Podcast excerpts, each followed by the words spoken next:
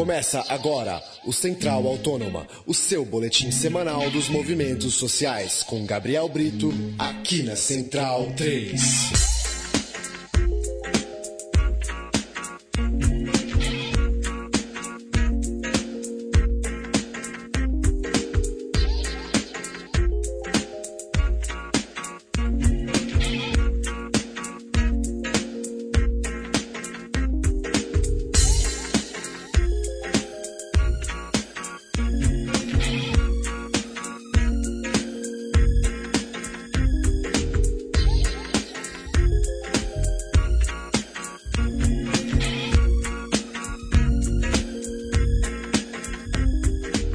Olá, ouvinte Central 3, é hora de mais um programa Central Autônoma, nosso encontro para tratar dos movimentos sociais espalhados pelo Brasil. Central Autônoma esse de número 57, chegando toda sexta-feira em central3.com.br. Eu sou Paulo Júnior, aqui nos estúdios Central 3 em São Paulo, a companhia de Gabriel Brito. Olá, Gabriel. Olá, Paulo Júnior, boa noite.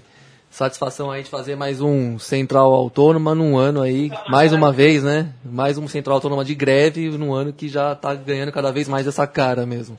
Nosso entrevistado de hoje fala com a gente direto do Rio de Janeiro, é o Célio Viana, conhecido como Célio Gari, demitido na recente greve da categoria lá no Rio. Célio, muito obrigado pela sua participação aqui na Rádio Central 3. Queria que você começasse falando um pouco com a gente sobre a greve dos garis de 2014 que acabou sendo vitoriosa. É, o que levou a essa nova greve agora, cerca de um ano depois, Célio?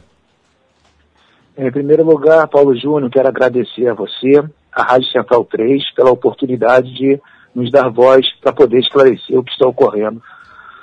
Então, em 2014 nós tivemos uma greve vitoriosa, aonde nós não tivemos o aparato das velhas estruturas, né? Foi a greve surgiu pela base, pela categoria. Né?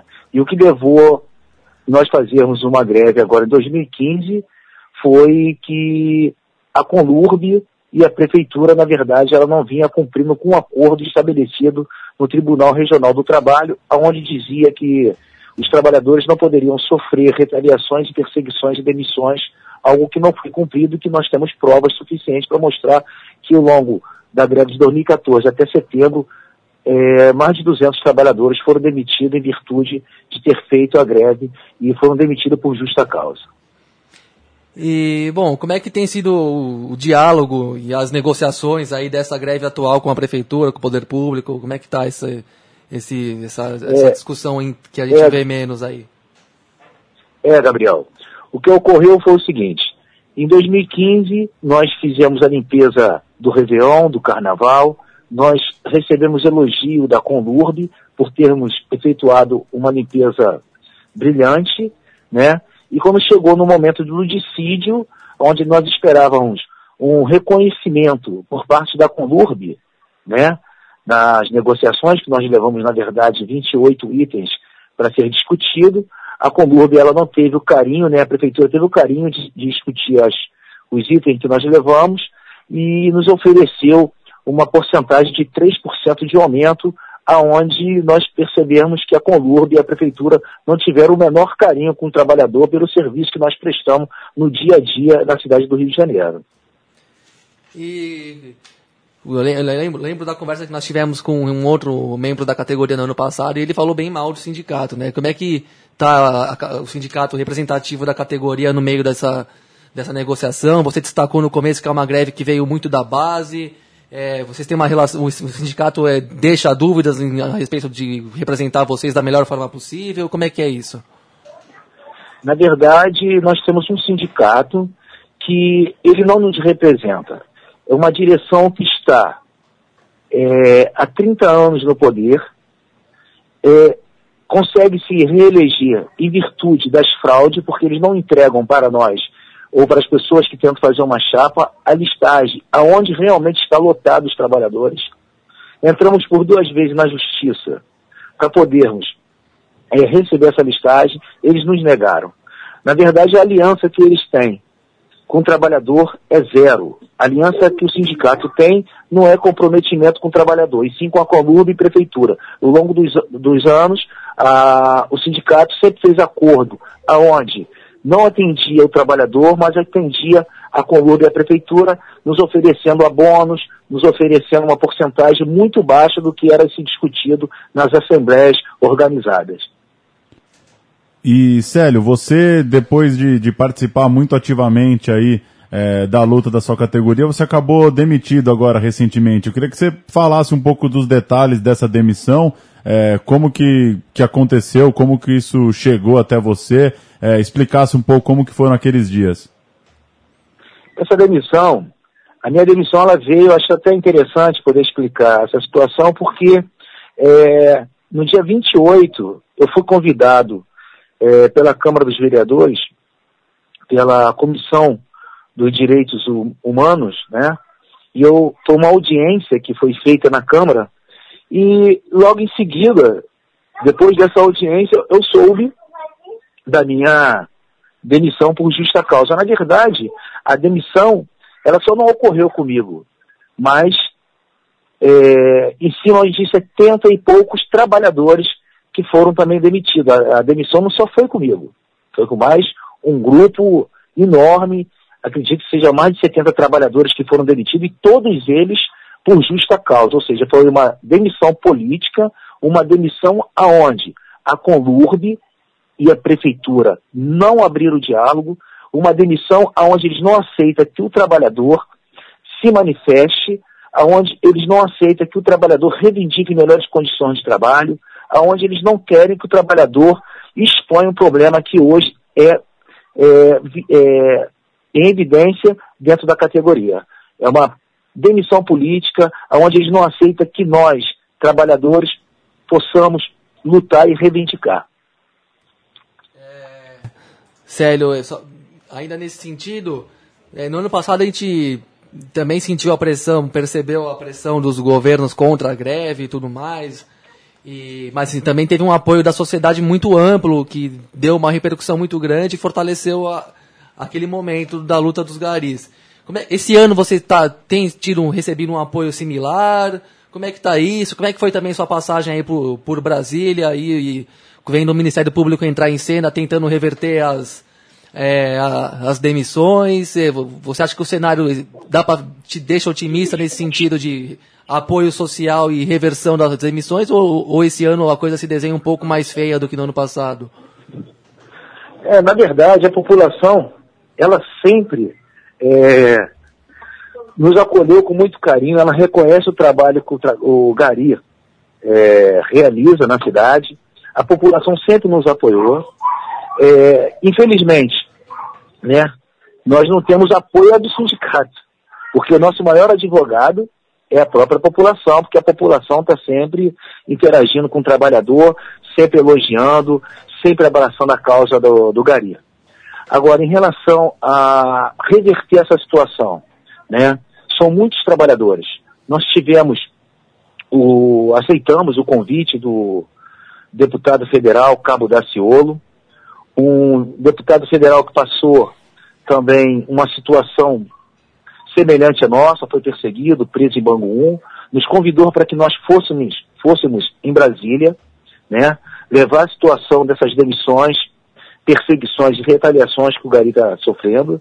Ele nos atendeu muito bem em Brasília, nos levou à Comissão dos Direitos Humanos do Governo Federal, nos levou numa audiência pública também, né, onde, porque tudo em Brasília é muito rápido, e você tem que raciocinar rápido e expor os problemas rápidos, né, mas foi uma viagem positiva, acredito com a interferência da do deputado federal da Ciolo, que, foi, que fez, nos ajudou a fazer a denúncia, e com a Comissão dos Direitos Humanos, a ouvidoria dos direitos humanos da, do governo federal vai agilizar para que haja o mais rápido possível o retorno, é, a readmissão, né, na verdade, desses trabalhadores. Porque, na verdade, nós estamos querendo a readmissão dos trabalhadores que foram demitidos em 2014 e em 2015 agora.